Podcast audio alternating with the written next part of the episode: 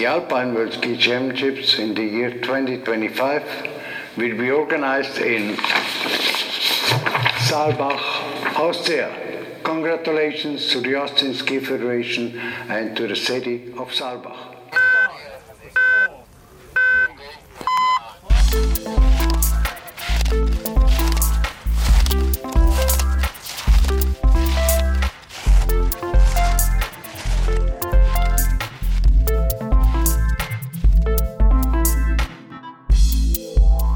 Ski, der Alpin-Podcast mit Lukas Zara und Tobias Ruf. Saalbach hat den Zuschlag zur WM 2025 bekommen. Mich persönlich freut das sehr. Meinen Kollegen, den lieben Tobias Ruf von Chiemgau24, vielleicht nicht so, weil Garmisch-Partenkirchen leer ausgegangen ist. Tobias, wie geht's dir mit dieser Entscheidung? Ach, ich kann letztlich damit leben, ja. Lukas. Ja, ja. klar hofft man natürlich, ähm, dass die WM im eigenen Land stattfindet, weil es auch immer automatisch ein Boost ist für die Sportart dann in Deutschland, für äh, den Ski Alpin in Deutschland. Aber Mai, ähm, man hat es versucht, sich zu bewerben und es hat halt nicht geklappt. Und klar, man darf auch nicht vergessen, die letzte Ski-WM in Garmisch, die ist noch nicht so lange her, die war 2011 ja. und ja, ähm, du wirst uns gleich dies, das Abstimmungsergebnis mitteilen.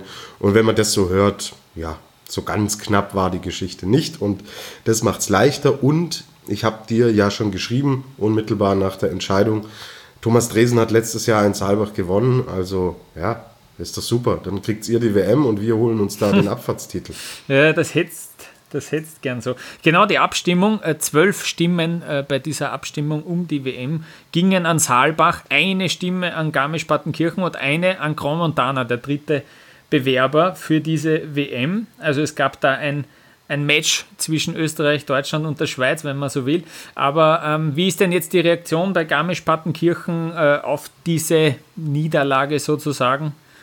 Naja, man wollte natürlich die WM haben, sonst hätte man sich nicht beworben, ist ja klar. Aber die Reaktion ist, man wird es wieder versuchen und es wird wieder alpine Skiweltmeisterschaften in Garmisch-Partenkirchen geben. Wann ist natürlich jetzt noch unklar.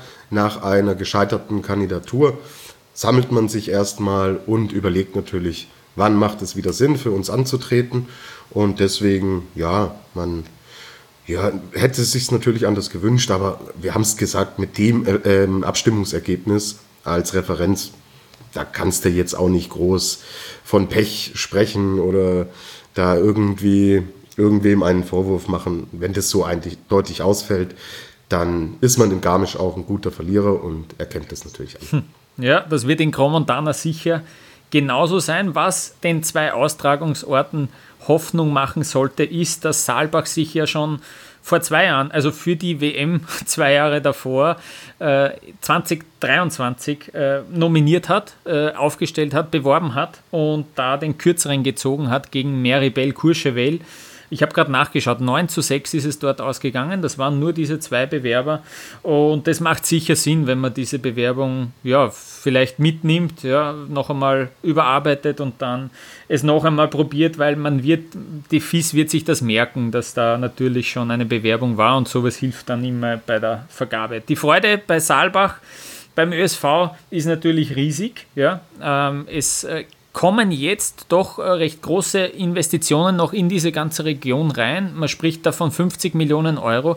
Da will man auch, ähm, die, die, ganze WM soll auf einem, auf einem Berg sozusagen, auf dem Zwölferkogel, ähm, so heißt das dort, äh, ausgetragen werden. Ja, das ist also, es gibt auch nur einen Zielbereich, das wird alles ähm, an selber Ort und Stelle entschieden und dort muss einfach äh, auch noch ähm, diese Infrastruktur ja, aktualisiert werden, auf den neuesten Stand gebracht werden. Man spricht auch davon, dass man zwei Zugänge auf den Berg haben will, damit man auch die Fans getrennt von den ganzen Athleten und den Serviceleuten äh, ja, abfertigen kann und dass die dann auf den Berg kommen. Das ist so der Plan. Ja. Ähm, eine ganz schön ordentliche Summe, die da noch äh, reinkommt. Und wie gesagt, die, die, äh, die Freude ist groß und sonst muss auch noch in der Region ein bisschen was passieren. Man spricht von einem Shuttle-Dienst, den man dann einrichten wird mit Bussen, dass man da auch wirklich äh, an- und abreisen kann, weil man darf nicht vergessen, es wird ja auch einen Tourismus geben während der WM. Ähm, das ist auch nicht unerheblich für diese ganze Region. Man kann jetzt nicht das ganze Gebiet da schließen, nur für diese WM. Und äh, da braucht sicher auch noch Planungen. Ähm, sie sind aber alle zuversichtlich natürlich, dass das 2025 schon wieder in einem normalen Zustand passiert und nicht so, wie wir jetzt äh, in Zeiten von Corona haben. Ja. Äh, das ist jetzt auch vielleicht schon ein gutes Stichwort, weil ähm, mittlerweile ist ja der Weltcup-Kalender fixiert worden von der FIS. Ja?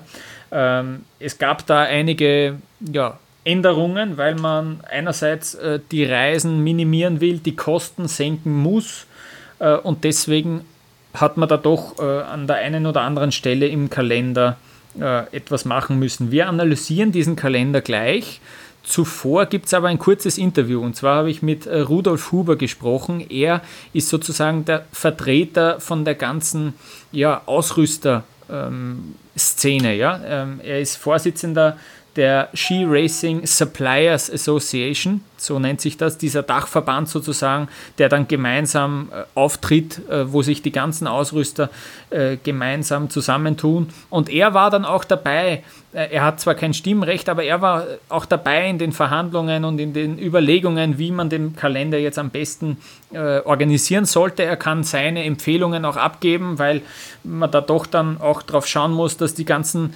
etlichen Serviceleute an die Strecken kommen, die müssen ja auch weiterreisen zu den nächsten Weltcup-Orten. Und das, finde ich, hat er uns ganz schön erklärt in diesem kurzen Interview, auch wie dieser ganze Entscheidungsprozess stattfindet, wie da äh, die Verbände, die einzelnen Verbände zu den Austragungsorten kommen, die das dann immer weiter vergeben.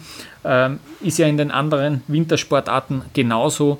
Ähm, deswegen hören wir uns das kurz an und dann wissen wir, wovon wir reden und dann reden wir noch kurz äh, über den äh, Weltcup-Kalender und analysieren den. Aber jetzt gibt es einmal das Interview. Herr Huber, vielen Dank, dass Sie sich die Zeit nehmen. Sie sind CEO bei der Ski Racing Supplier Association und dadurch auch bei der Kalendererstellung vom FIS-Weltcup für die kommende Saison dabei gewesen. Können Sie einmal kurz Ihre Rolle beschreiben, äh, ja, die Sie dann auch in diese, in diese Besprechungen hineingebracht haben? Also ja, richtig. Äh, die Ski Racing Suppliers sind eine Vereinigung aus den, aus den Hauptausrüstern für den Weltcup Nordisch Alpin und wir werden dann zu den äh, Vorsitzungen von der FIS immer mit eingeladen, wenn dann der Kalender präsentiert wird. In erster Linie ist natürlich die FIS, oh, die nationalen Verbände und deren Veranstalter für eine Entstehung des Kalenders äh, zuständig. Wir haben da keine Stimme oder auch keine Partei, aber wir werden natürlich angehört und Vorschläge oder Wünsche und Anregungen werden mit, äh, mit einbezogen, auch wenn es darum geht, zum Beispiel äh, Reise, Reiseaktivitäten zu koordinieren, äh, damit die Serviceleute dann auch termingerecht zu den Veranstaltungen kommen. Äh, dieses Jahr war ja eine komplette neue Situation.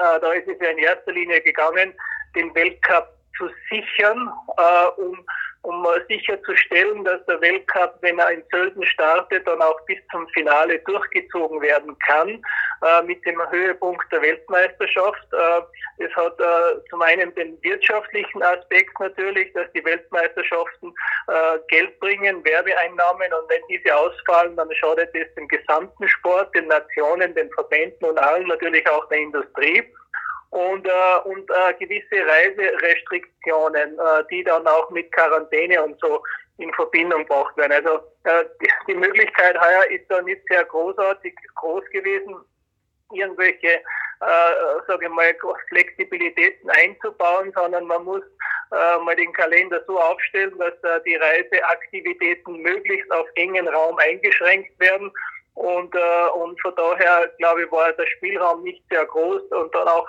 und dann schlussendlich auch die Entscheidung USA, Kanada abzusagen, eben um Quarantäne-Situationen äh, in Europa dann zu vermeiden. Aber wie gesagt, wir sind immer wieder mit dabei und wenn unter normalen Umständen äh, können wir schon unsere Vorschläge mit einbringen. Aber es ist halt sehr, sehr schwierig, weil sehr viele Stakeholders am Kalender mitwirken und auch wirtschaftliche, nationale, äh, touristische Interessen alles in der Kalenderplanung mit einwirkt. Hm.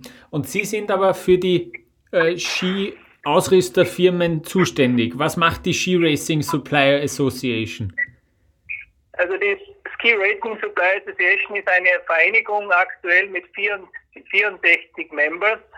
Ähm, äh, die Firmen äh, sind hauptsächlich alle diejenigen, die den Weltcup Nordisch, Alpin und Freestyle mit Produkten ausrüsten. Äh, die Vereinigung äh, ist äh, gesteuert über das äh, SRS Presidential Board und das sind die großen Firmen, die großen Skifirmen, die heute den höchsten oder den größten Anteil auch stemmen mit Rossignol, mit Head, mit Fischer, mit Atomic Salomon, mit der T-Group, also Nordica, Technica, Blizzard und, äh, und, äh, und Völkel Marker.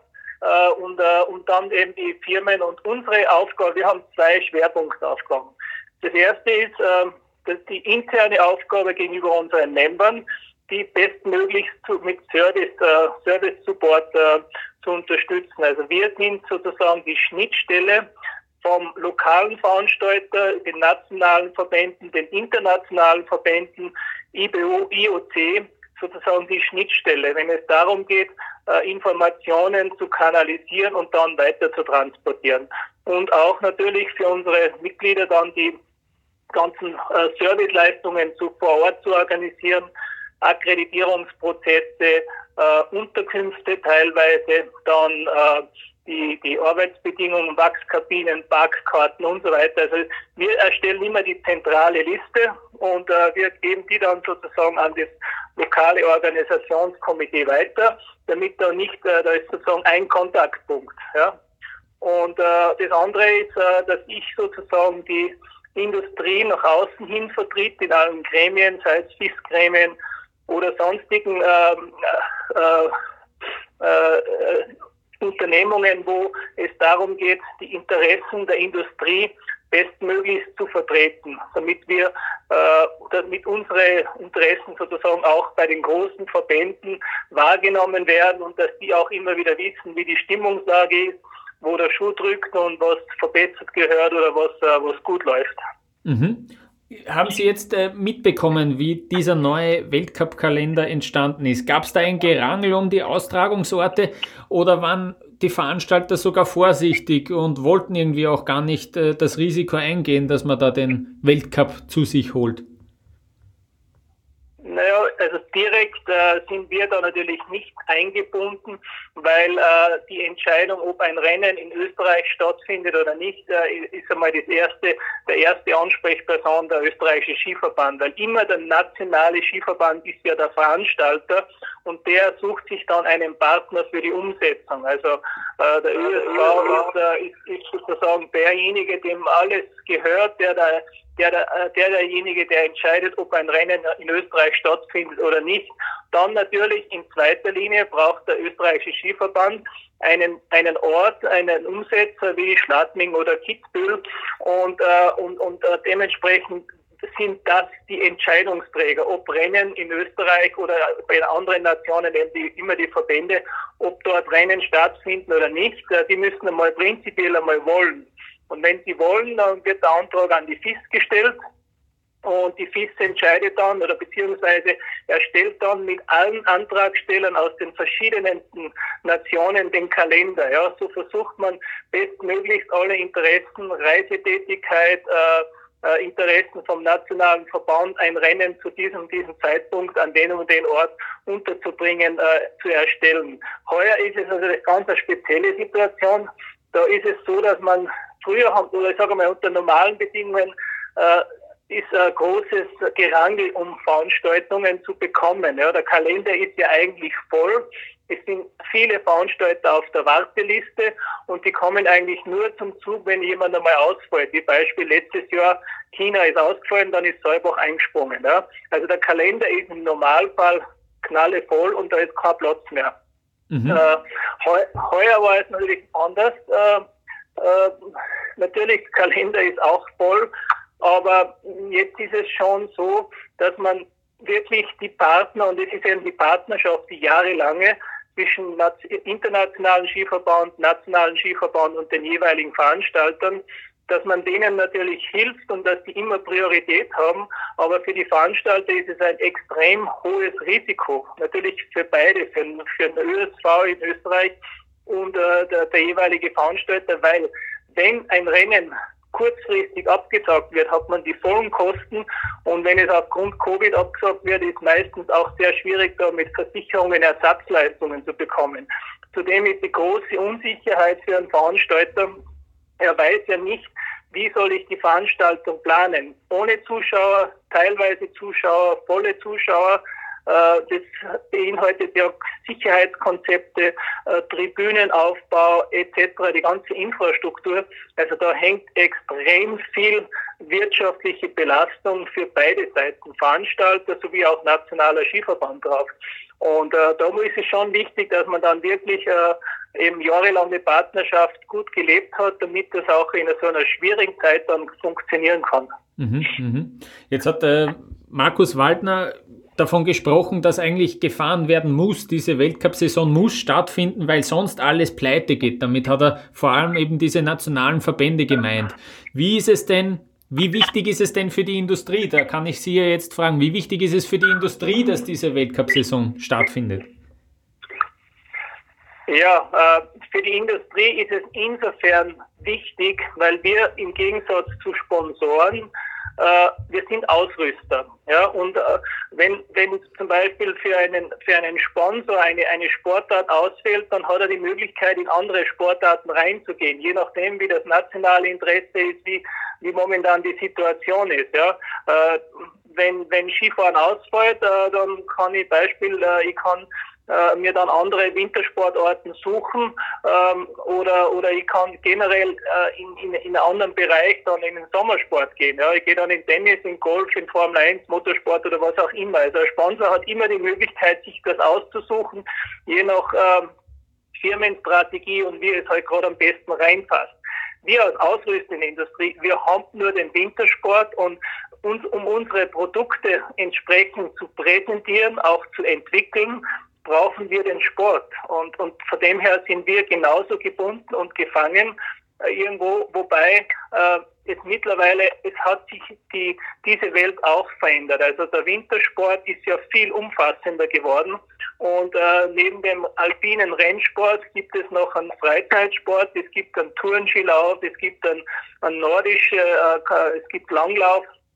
Also man hat nicht nur die Abhängigkeit vom Weltcup, die ein wichtiger Treiber ist und Motor für den Tourismus und auch um die Produkte äh, zu präsentieren, aber das alleine wäre auch zu wenig. Also mittlerweile muss man natürlich auch andere Werbekanäle oder Produkt, äh, Product Placement äh, nützen können, damit man nicht ganz allein auf ein Produkt. Ganz früher war es wirklich einmal so, äh, dass eben ja, am, Montag, am Sonntag gewonnen und am Montag hat man dann den Ski verkauft. Äh, das hat sich jetzt alles ein bisschen verändert. Aber wie gesagt, es ist in unserem höchsten Interesse von der Industrie, dass Rennen stattfinden, eben auch um den Tourismus, um den Wintersport äh, zu bewerben und natürlich in, in, weiterer Folge dann auch die Produkte, die mit dem Sport äh, präsentiert werden können und auch dann äh, durch den Sport eine Wertigkeit erhalten, weil Produkte, die Sieger verwenden, die sind halt auch einmal dann im Geschäft sehr gefragt. Mhm, mh. Jetzt komme ich schon zu meiner letzten Frage. Der Weltcup-Kalender ist jetzt trotzdem ziemlich international äh, ausgerichtet. Auch wenn die Nordamerika-Rennen wegfallen, hätten Sie sich gewünscht, dass da vielleicht doch ähm, einmal in den ersten zwei Monaten in einem Land gefahren wird, dann wird ins nächste Land gewechselt, weil Sie ja eben auch sich um die Betreuer und um die Ausrüster äh, beziehungsweise die Service-Leute kümmern müssen. Naja, es ist jetzt äh, so, dass der Kalender jetzt einmal in Österreich startet. Äh, dann geht's mit den Damen nach, äh, nach Levi und dann sind wir wieder in Österreich in Lech. Und dann ist der Kalender eh sehr, sage ich mal, sehr zentral aufgebaut im Schengen-Raum und äh, Schwerpunkt mit äh, mit Österreich, Italien, Frankreich, Schweiz, Deutschland.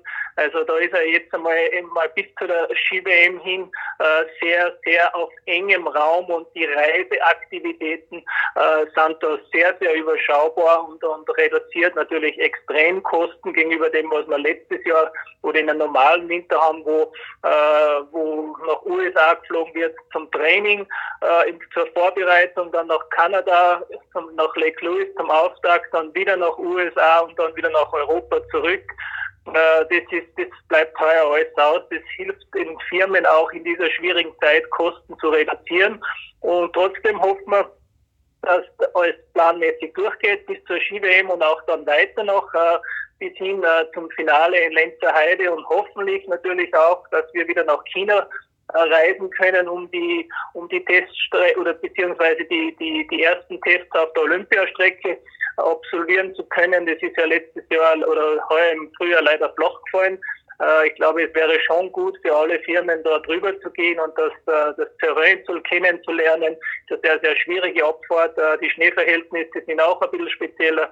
Und von dem her wäre es schon gut, aber wenn es nicht ist, dann werden wir das auch äh, äh, so, so durchstehen und, und aushalten und halt dann hoffentlich, dass dann im, in der Saison 21, 22 äh, wieder soweit ist. Aber das Ziel ist natürlich, dass wir schon die Weltcup-Saison durchfahren. Also Herr Huber von der Ski Racing Supplier Association, vielen Dank für Ihr Gespräch. Danke und äh, wiederhören und danke auch für das Gespräch. Danke, wiederhören.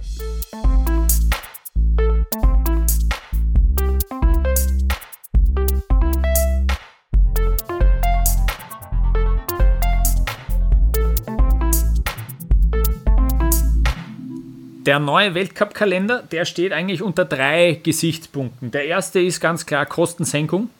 Der zweite sind, äh, ist die Trennung zwischen Speed- und Technik-Wochenenden, also dass sich die ganzen Trosse nicht überschneiden. Auf der anderen Seite, die Geschlechter sollen getrennt werden. Äh, die Männerrennen sollen woanders stattfinden als die Frauenrennen. Und das dritte sind die Reisebeschränkungen. Wie geht man mit den Reisebeschränkungen um? Da haben ja die Länder, die unterschiedlichen Länder auch unterschiedliche Beschränkungen. Äh, das ja, kriegt man ja jetzt auch im Alltag immer mehr mit. Da hat sich die FIS darauf geeinigt, dass wenn sieben der zehn besten Nationen im Nationenranking äh, antreten dürfen, können, anreisen können und wirklich fahren können, dann zählt der Weltcup. Ja? Dann wird wirklich gefahren und dann zählt das vollständig. Ob jetzt trotzdem gefahren wird, wenn weniger kommen, das steht alles noch nicht so ganz fest. Es gibt da auch eine eigene Taskforce, die im Falle des Falles dann nochmal entscheiden soll. Ähm, äh, da lassen sie sich sozusagen ein bisschen eine Hintertür offen. Aber diese Regel gilt über alle Disziplinen in der FIS hinweg. Also da reden wir auch über Skispringen, nordische Kombination und so weiter. Das ist also so, diese, diese Grundregel, sieben der zehn Top-Nationen müssen anreisen können und dann wird es gezählt. Ja? Äh, dies, unter diesen Gesichtspunkten wurde dieser Weltcup-Kalender also erstellt. Und ja, jetzt Tobias, reden wir ein bisschen drüber. Was ist dir denn so aufgefallen, wie du die Weltcup-Kalender gesehen hast? Genau, also mal das Offensichtlichste und die größten Veränderungen, die stehen ja schon ein Weilchen fest. Also, dass die Rennen in Nordamerika mhm. nicht stattfinden werden, das wussten wir, aber ist natürlich ein riesiger Einschnitt in den Kalender, weil wir ja hier von einem Weltcup sprechen und genau diese Nordamerika-Rennen das Ganze auch zum Weltcup gemacht haben. Mhm. Wir aber jetzt mit dieser einen Ausnahme, nämlich dass die äh, Olympiageneralprobe in China stattfinden soll, dass wir ansonsten tatsächlich nur in Europa unterwegs sind. Deswegen, klar, Nordamerika-Rennen, ich fand sie immer cool. Mir werden sie total abgehen. Mhm. Ich weiß, dass es auch vielen Sportlern so geht, dass ihnen das abgehen wird. Ja, abends zur Primetime, genau. 20 Uhr, Ski Alpin schauen. Ähm, richtig geil. Immer Schneesicherheit, die wir gehabt haben. Ob in Lake Louise oder in Beaver Creek packende, coole Rennen, für die Deutschen auch immer ganz erfolgreich. Hm. Vielleicht geht es mir auch deswegen ab, aber nee, das ist natürlich ein riesiger Einschnitt. Dann ist es tatsächlich so, dass wir mit Ausnahme der WM in Cortina, die ja planmäßig stattfinden soll, im Februar 2021 keine alpine Kombination sehen werden. Ja. Das steht auch schon länger fest. Ja, Mai, Lukas, wir haben ja in der letzten Saison auch viel über das Thema alpine Kombination diskutiert und waren beide keine großen Freunde davon. auch Experten wie beispielsweise Felix Neureuter von der ARD hat sich dahingehend genauso geäußert. Das wird mir ehrlich gesagt nicht groß abgehen. Ähm, es gibt Athleten, also Alexis Pantyro zum Beispiel, der hat schon so ein bisschen seinen Unmut geäußert, dass gerade die Kombination gestrichen wird. Aber mei, es ist ein besonderer Winter und ja, wenn Pantyro den Gesamtweltcup gewinnen will, er wird genug Chancen haben. Wir werden gleich noch im Detail über auch die Aufteilung zwischen den technischen und den Speed-Disziplinen sprechen.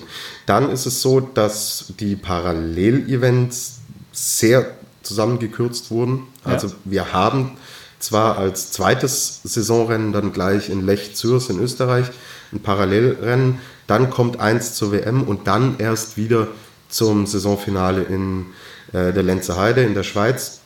Und da waren, waren natürlich auch mehrere Parallelrennen angesetzt, die eben jetzt auch nicht so stattfinden werden. Ein prominentes Beispiel ist ja dieses Neujahrsrennen, das sie für Davos angesetzt genau, hatten ja. in der Schweiz. Das ist auch nicht mehr im Kalender. Ähm, ja, wir sehen im Endeffekt dann inklusive WM drei Parallelrennen. Aber ja, wenn man sich, also was, was mir dann tatsächlich auffällt, ja, du hast diese, diese drei Eingangsbestimmungen sozusagen. Mhm schon aufgeführt und eine davon ist, dass man die Bubble Männer und Frauen trennt. Total nachvollziehbar. Ja? Je weniger Leute in dieser Bubble, dieses Wort werden wir noch öfter hören in den nächsten Monaten, sind, umso geringer ist natürlich die Gefahr, dass sich Sportler, Betreuer oder auch Journalisten da infizieren können. Jetzt aber geht es in Sölden los am 17. und am 18. Oktober. Und da fahren die, die Damen und die Herren zusammen, mhm. so als wenn nichts gewesen wäre. Und dann in Lech-Zürs, das ist 13. 14. November, da fahren sie auch zusammen und da finden dann auch Parallelrennen statt. Also das ist nicht so ganz stimmig. Ich weiß nicht, wie du das siehst, aber das ist mir total aufgefallen, weil einerseits sagt man, wir trennen und wir fahren keine Parallelevents und die ersten zwei Veranstaltungen sind jeweils gemeinsam und eine davon ist ein Parallelevent. Also ja. ist nicht ganz stimmig, meine ja, Meinung. Ich, ich weiß, was du meinst. Sie werden mit ziemlicher Sicherheit natürlich schauen, dass wenn am Samstag die Frauen fahren, dass da dann die Männer nicht in diesem in diesem Bereich sind. Aber natürlich, irgendwie ist komisch, wenn sie Regeln aufstellen und gleich die ersten zwei Rennwochenenden werden, werden diese wieder, wieder gebrochen. Du hast es schon auch angesprochen, die, die Anzahl ähm, der, der verschiedenen Rennen in den Disziplinen ähm, auf, aufgeschlüsselt. Da reden wir ja gern drüber. Wir haben jetzt bei den Männern 16 Speedrennen und 22 Technikrennen. Also hier wieder einen Überschuss von sechs Rennen bei den Technikern. Bei den Frauen sind es 15 Speedrennen und 19 Technikrennen. Ja? Also da haben wir vier Unterschied. Insgesamt wieder die Männer ein paar Möglichkeiten mehr. Ja? Die haben insgesamt vier Rennen mehr in dieser Saison zu fahren. Ähm, also wieder dieses Thema, das wir schon ein paar Mal angesprochen haben. Ja. Und bei der WM natürlich, du hast das glaube ich eh auch schon gesagt, zum ersten Mal glaube ich werden da vergeben jetzt äh, auch wirklich WM-Medaillen für Einzelparallelrennen. Nicht? Also wir haben ja, ja. diese Team-Events schon gesehen bei diesen Weltmeisterschaften und diesmal ist zum ersten Mal so, dass auch Einzelmedaillen in Parallelrennen vergeben werden und auch natürlich in der alpinen Kombination. Da gibt es kein einziges Rennen davor. Ich frage mich, wie die Kadernominierung da laufen wird. Ähm, ja, vielleicht würfeln sie am Abend davor oder ja. Äh, da gibt es also keine Anhaltspunkte. Vielleicht nimmt man da dann wirklich auch einen Schnitt her aus äh, Speed und Technik, äh, Weltranglisten. Ja, ähm, wird dann auch interessant werden. Da muss man sich sicher auch was überlegen. Ja, äh, und jetzt fällt doch auch auf, dass sie ja, die, die Länder hin ja doch recht oft wechseln. Gut, bei den Männern schaut es gar nicht so schlimm aus. Im Dezember zum Beispiel sind sie in Val d'Isère, da fand es zuerst ein Technikwochenende, danach ein Speedwochenende. Cool, dass sie mal wieder die Herren auch äh, Speedrennen in Val d'Isère fahren. Und danach sind es eigentlich nur mehr in Italien. Das heißt, da schaut es eh noch ganz okay aus. Sie fahren aber zum Beispiel auch für einen einzigen Slalom nach Zagreb. Das ist halt wieder drinnen auch. Ähm, und dann geht es weiter in Adelboden-Wengen. Wir kennen den Jänner, glaube ich, eh auswendig. Das heißt, für dieses eine Rennen fahrt man dann wieder nach Kroatien, da wechselt man die Nationen doch wieder. Bei den Frauen ist es so, dass man in der Schweiz, in Frankreich und in Österreich fährt im Dezember und dann eben auch nach, äh, nach Zagreb fährt. Jetzt frage ich dich, du bist ja ein Biathlon-Experte, ja? Wie schaut denn das dort aus? Da ist es nämlich schon restriktiver und da schauen sie, dass sie länger in einem Land bleiben, oder? Genau, und da haben sie auch relativ radikal durchgegriffen und Standorte, die seit Jahrzehnten im Rennkalender im Biathlon natürlich mit dabei sind, auch wirklich rausgenommen. Also wenn man sich anschaut, die Biathlon-Saison ist in drei Trimester unterteilt und es stehen jetzt die ersten zwei Trimester stehen fest. Und das sind so große Namen wie Östersund in Schweden zum Beispiel oder jetzt ganz aktuell, was mich als Wintersportchef von Chiemgau 24 auch sehr auf Trab gehalten hat in den letzten Tagen, ist, dass zum Beispiel Rupolding draußen ist.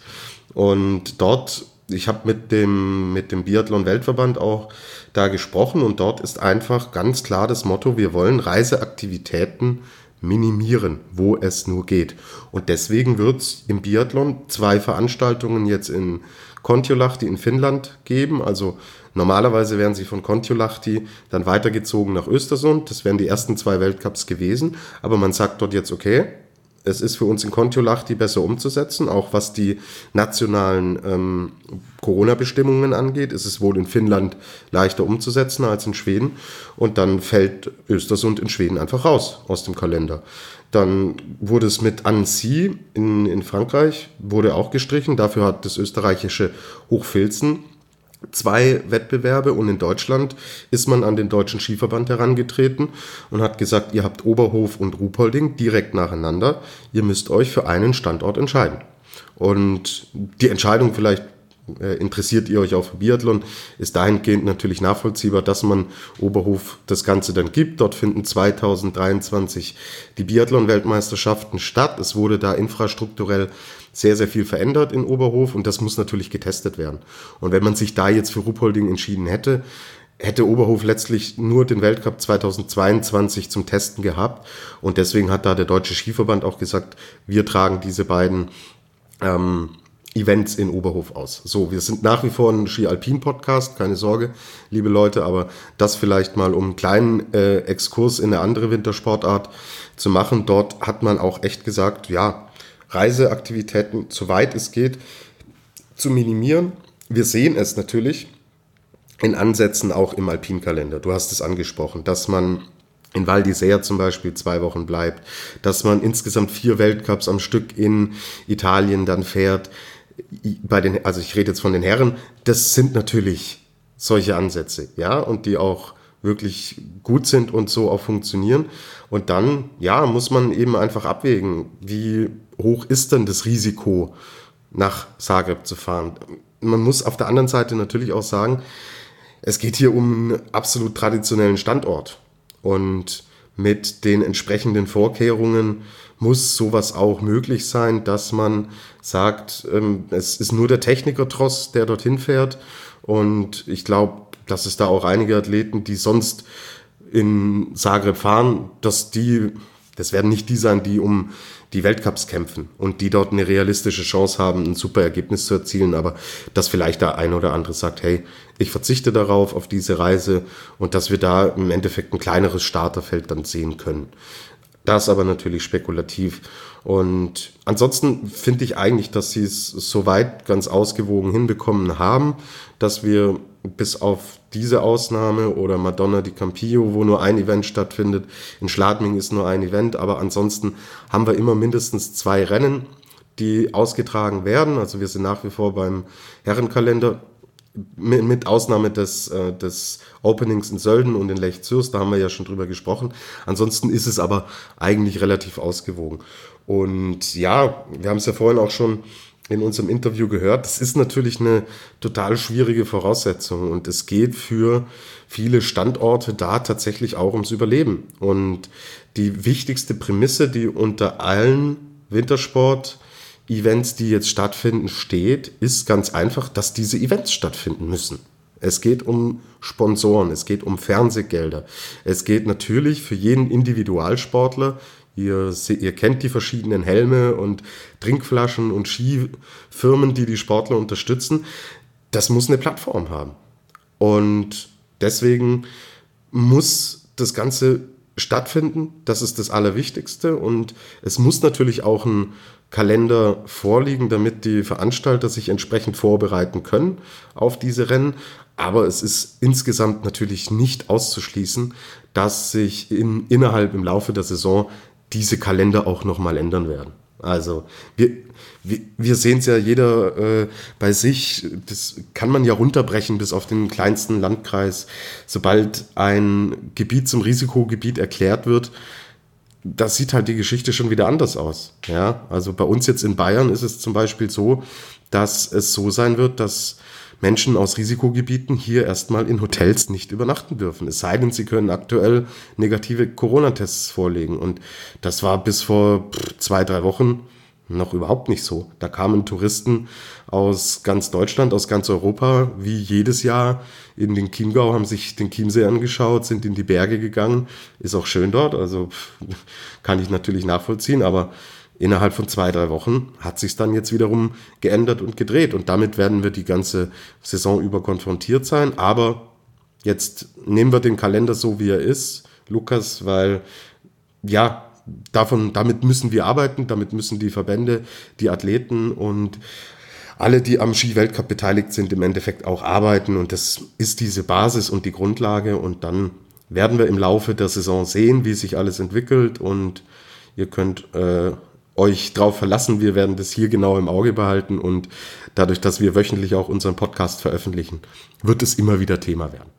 Genau, also ich glaube auch, dass man das als absolutes Wunschszenario interpretieren kann, diesen vorläufigen Kalender. Ähm, Wäre super, wenn es so kommt. Äh, es wird ziemlich sicher an der einen oder anderen Stelle vielleicht eine äh, Veränderung geben müssen. Der ganze Weltcup-Tross versucht natürlich auch ähm, Ausnahmegenehmigungen für Geschäftsreisende äh, zu bekommen. Das muss halt immer auch einzeln äh, verhandeln mit den Gesundheitsbehörden und so weiter. Das ist, das braucht, ja, das verlangt sicher viel Organisation und viel Planung. Ähm, aber genau, wie du gesagt hast, diese Doppel-Weltcups, das ist äh, durchaus äh, immer wieder zu sehen. In Adelboden werden wir zwei Riesenslaloms sehen diese Saison. In Wengen zwei Abfahrten. Ob das zwei Abfahrten von ganz oben sind, können wir bezweifeln. Das war ja letztes Jahr in Bormio schon so, dass sie da eine kürzere und eine längere gefahren sind. In Chamonix soll es zwei Slaloms geben, zum Beispiel in Bansko zwei Riesenslaloms. Ja, bei den Frauen in Grand Montana zwei Abfahrten, ja, in Levi, das haben wir auch schon angesprochen, zwei Slaloms, dafür sind die Männer gar nicht in Levi in diesem Jahr. Also da äh, gibt es natürlich schon diese, diesen Trend, dass man da einfach Doppelrennen auch ausführt, äh, wie glaube ich in jeder anderen Sportart auch. Du hast es kurz angerissen, dieses ganze Testen in Oberhof wollen sie die WM testen. Ja, und in China kommen es schon langsam nicht mehr dazu, dass sie noch irgendwas testen können für die Olympischen Spiele 2022. Jetzt sind wirklich auch nur die Frauen vorgesehen für ein Testevent in der Woche nach Cortina d'Ampezzo, nach dem äh, nach der Weltmeisterschaft. Ja, gut, es sind Speedrennen, die dort stattfinden. Das heißt, die Speed-Leute, die Speed-Frauen sind eh schon früher fertig mit der WM eigentlich als die Technikerinnen. Aber sie müssen dann eine Woche später, das so ist der Plan und der Wunsch sicherlich, dass es äh, funktioniert. Dort fahren sie dann eine Abfahrt und einen Super-G und wollen so diese Olympischen Spiele mit diesen zwei Rennen und nur diesen zwei Rennen testen, weil die Männer, da ist kein Weltcup in China vorgesehen. China hat bis zum Jahresende 2020 schon sämtliche Sportveranstaltungen abgesagt. Ja? Das heißt, da muss auch dann noch einiges passieren. Das ist Ende Februar derzeit angesetzt, 27., 28., dass das auch wirklich passieren kann. Was das dann bedeutet, wenn diese Testrennen nicht stattfinden können, ähm, das, ist, das wird auch spannend zu sehen sein, weil wenn das noch nie wenn das noch nie irgendwo vorgekommen ist, das stelle ich mir sicher problematisch vor. Will man dann vielleicht im Herbst noch, äh, im Herbst äh, 21, also im Herbst, im ja, Frühwinter 21 dorthin fahren, testen und dann im Februar, weil es ist vorgesehen, im Februar 2022 sollen dort eben die Olympischen Spiele stattfinden. Das ist sicher noch auch eine große Baustelle, das ist, äh, bereitet sicher noch äh, Kopfzerbrechen. Ja, ja ich, ich glaube, Lukas, wenn ich da vielleicht mal reingehen darf, in diesen Testwettbewerb für Olympia, ich glaube, dass wir den sehen werden. Also wenn sich die Corona-Situation nicht dramatisch verschärft hat bis dahin, gehe ich stark von aus, dass das Ganze stattfinden wird. Und zwar kann ich mir sehr gut vorstellen, dass es so sein wird, dass dieser komplette Tross, der darüber fährt, der wird getestet, der trifft sich an Punkt X in Europa und fliegt da geschlossen rüber. Dort wird der Kontakt mit anderen Menschen, mit den Einheimischen radikal reduziert. Die haben dort ihr eigenes Hotel, die haben dort ihre eigenen Unterbringungsmöglichkeiten und die werden wirklich komplett abgeschottet. Diese Tests sind wahnsinnig wichtig. Es geht hier nicht primär um die Athleten. Neue Strecken, ähm, veränderte Strecken, damit hat ein Skiprofi immer, ist damit immer konfrontiert. Und der kann sich da auch relativ schnell adaptieren.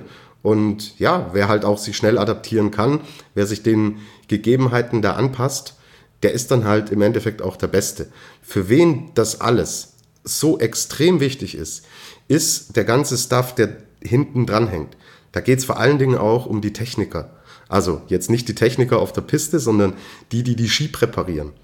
Wie können die logistisch dort operieren? Wie ist der Schnee? Wie ist diese Schneebeschaffenheit? Das ist von zentraler Bedeutung. Dieses Ganze drumherum, ich war selbst ja 2018 äh, bei Olympia in Pyeongchang und es ist natürlich eine komplett veränderte Situation und man muss da schon mal ein Gefühl für finden, wie verhält es sich denn vor Ort. So, es fahren, es sollen zwar nur die Damen hinfahren, aber klar, die nationalen Verbände stehen da in sehr, sehr engem Austausch zwischen Damen und Herren, natürlich logisch. Und wenn man da schon mal ein Gefühl dafür entwickelt, wie verhält sich das wirklich infrastrukturell vor Ort? Wie ist es die mit der Schneebeschaffenheit? Wie ist dieser Hang? Das ist so wahnsinnig wichtig und ich glaube, dass die dort, also dass sowohl die nationalen Verbände ein großes Interesse daran haben, dass das stattfinden wird, dass die, der internationale Skiverband ein großes Interesse haben wird, dass das stattfindet und natürlich auch die Organisatoren vor Ort, weil Skirennen in China, das ist jetzt halt nichts, was alltäglich ist. Und auch die werden froh sein, wenn sie Testmöglichkeiten haben. Deswegen bin ich da sehr zuversichtlich, dass wir diese Rennen sehen werden. Das wird eine ganz spezielle Nummer werden, aber ich glaube, wir sehen sie. Mhm. Du hast äh, recht, weil das sind irrsinnig viele Interessen dahinter, auch von der Industrie. Äh, wirklich von der Vermarktung, dass das wirklich funktioniert und stattfindet. Also da werden sie sicher viel dafür tun, dass es, wenn es irgendwie geht, dass es, dass es tun. Ja. Wir sind ja da Skifreaks unter uns. Deswegen äh, will ich auch erwähnen, dass es auch den Europacup-Kalender schon gibt. Ja. Äh, da sind so äh, Orte wie St. Moritz, äh, Zell am See, Berchtesgaden kommen davor bei den Frauen, ja, bei den Männern kommen, kommt Wengen vor, zweimal Super-G soll dort gefahren werden. Das, ich werde es auch verlinken äh, in den Shownotes auf jeden Fall, kann man sich mal ähm, auch anschauen. Was mir noch aufgefallen ist, wie dieser Kalender festgestanden ist, da gab es so eine, eine bunte Grafik von der FIS, ja, die äh, wirklich auffällig war, wenn du es durch die Social Media durchgescrollt hast und die ist von so gut wie jedem Fahrer, von jeder Fahrerin geteilt worden. Und ich denke mir, schau, wenn sie einmal was machen und probieren, Social Media mäßig, dann wird es auch gleich angenommen und gleich verteilt und du kriegst es auf jeden Fall mit. Und ich verstehe nicht, dass da äh, noch immer so wenig getan wird, bis ich, ich habe bis vor diesem Winter äh, noch nie so eine schöne Grafik gesehen für einen Weltcup-Kalender. Das war immer diese, diese Tabelle, die man da kennt mit den Spalten und den Disziplinen, also ganz trocken. Das haben sie dann auch auf Social Media geteilt. Äh, wenn man ein bisschen was machen wird, da wäre noch so viel drin, vermarktungstechnisch, das ist mir noch aufgefallen, glaube ich, finde ich. Ja. Ähm, genau, und sonst, äh, glaube ich, haben wir den Kalender ganz gut besprochen. Und äh, wir können jetzt noch vorausblicken, Sölden geht ja schon bald los. Wir werden dazu nochmal eine gesonderte Folge bringen. Wir werden versuchen, die eine oder andere Stimme von Läuferinnen, von Läufern einzubauen. Und äh, ja, die wird es dann Anfang nächster Woche geben, damit wir dann auch wirklich im Hinblick auf Sölden, auf den Saisonauftakt nochmal uns aufs Sportliche konzentrieren und dann vielleicht auch noch die eine oder andere, ja, äh, den einen oder anderen Plot, den einen oder anderen, die eine oder andere Geschichte wiedergeben können. Ja, Tobias, es war mir eine Freude mal wieder. Äh, geht mir genauso. Lukas. Sind wir bereit für die Saison, hätte ich gesagt, oder? Ja, gehen wir es an. Ich freue mich schon drauf. Wir melden uns dann mit einer Vorschau zu den Rennen in Sölden bis bald.